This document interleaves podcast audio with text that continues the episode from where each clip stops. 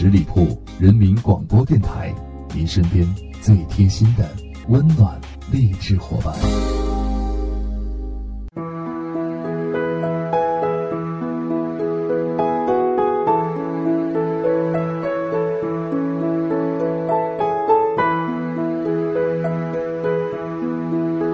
各位亲爱的听众朋友们，大家好，这里是十里铺人民广播电台，每周三为大家带来的观影卧谈会，我是鸽子。鸽子推荐绝对好看。今天鸽子要跟大家分享的一部电视剧呢，是来自一部美国的情景喜剧。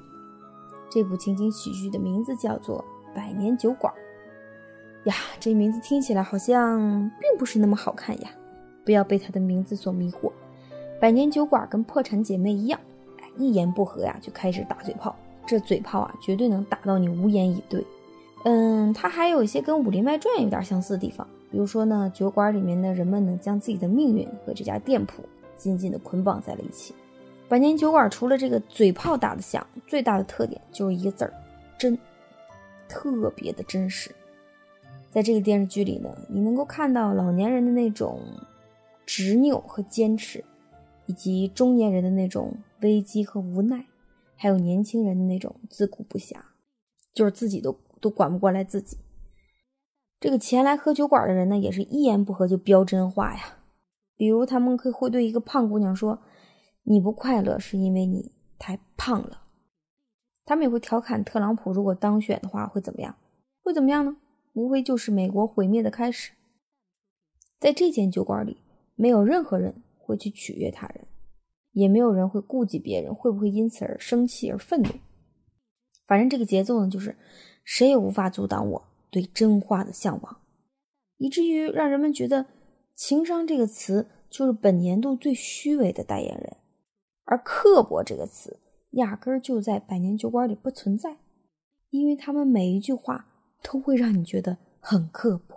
剧中的每个人呢，都会有自己的一大堆的问题，围绕着酒馆的兴衰和发展，也围绕着每个人对人生的反思和追寻。百年酒馆呢？是一个叫 H 和一个叫 P 的两个老爷们儿共同创建的。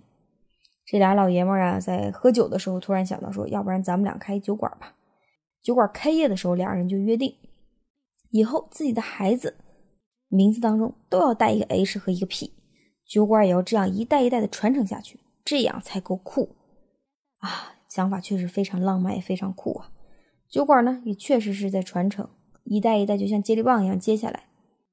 但是这个浪漫的想法却不能够解决生活当中的困境。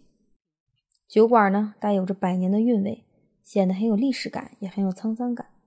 很多的年轻人都觉得这地方很酷，但是经营者却并不欢迎这些年轻人，他们甚至会把这些年轻人赶走，因为一代一代的传承，一代一代的积累，这些老人并不愿意离开这间酒馆，哪怕这个酒馆已经交给了自己的儿子，他们还会时不时的来捣乱。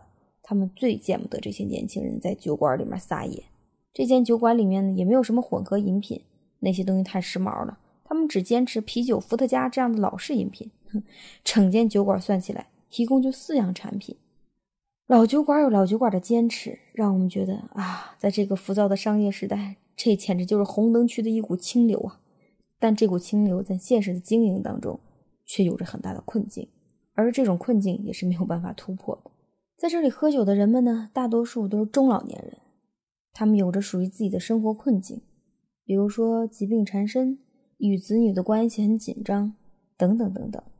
这里的每一个人都是一个嘴炮高手，他们用自己的一生总结出了很多的经验，而这些经验脱口而出就是一个个又一个个的段子。就像他们总结的那样，无论你的人生是啥样的，你都得吃喝拉撒睡，处理一些你并不想处理的人际关系。还得想点路子，多赚点钱，哪怕这跟你小的时候想的人生根本不一样，你也没什么办法。百年酒馆不是心灵鸡汤，也不给人吃迷魂药，它就是要让你笑着笑着就笑不出来，它就是让你在哈哈傻笑之后突然停住，好像是得思考点什么东西了。这部电视剧就像我们自己为自己按的一个暂停键，看完了之后，我们好像突然特别想停下来。想一想接下来的路该咋走，想好了之后，继续接受命运的一轮轮好或者坏的折腾。干了这碗白开水吧，虽然它不是鸡汤，却让人感觉很清爽。不服的，来跟鸽子一起找虐，包管你笑中带泪。好了，感谢您本期的收听，本期的留守，我们下期节目再会。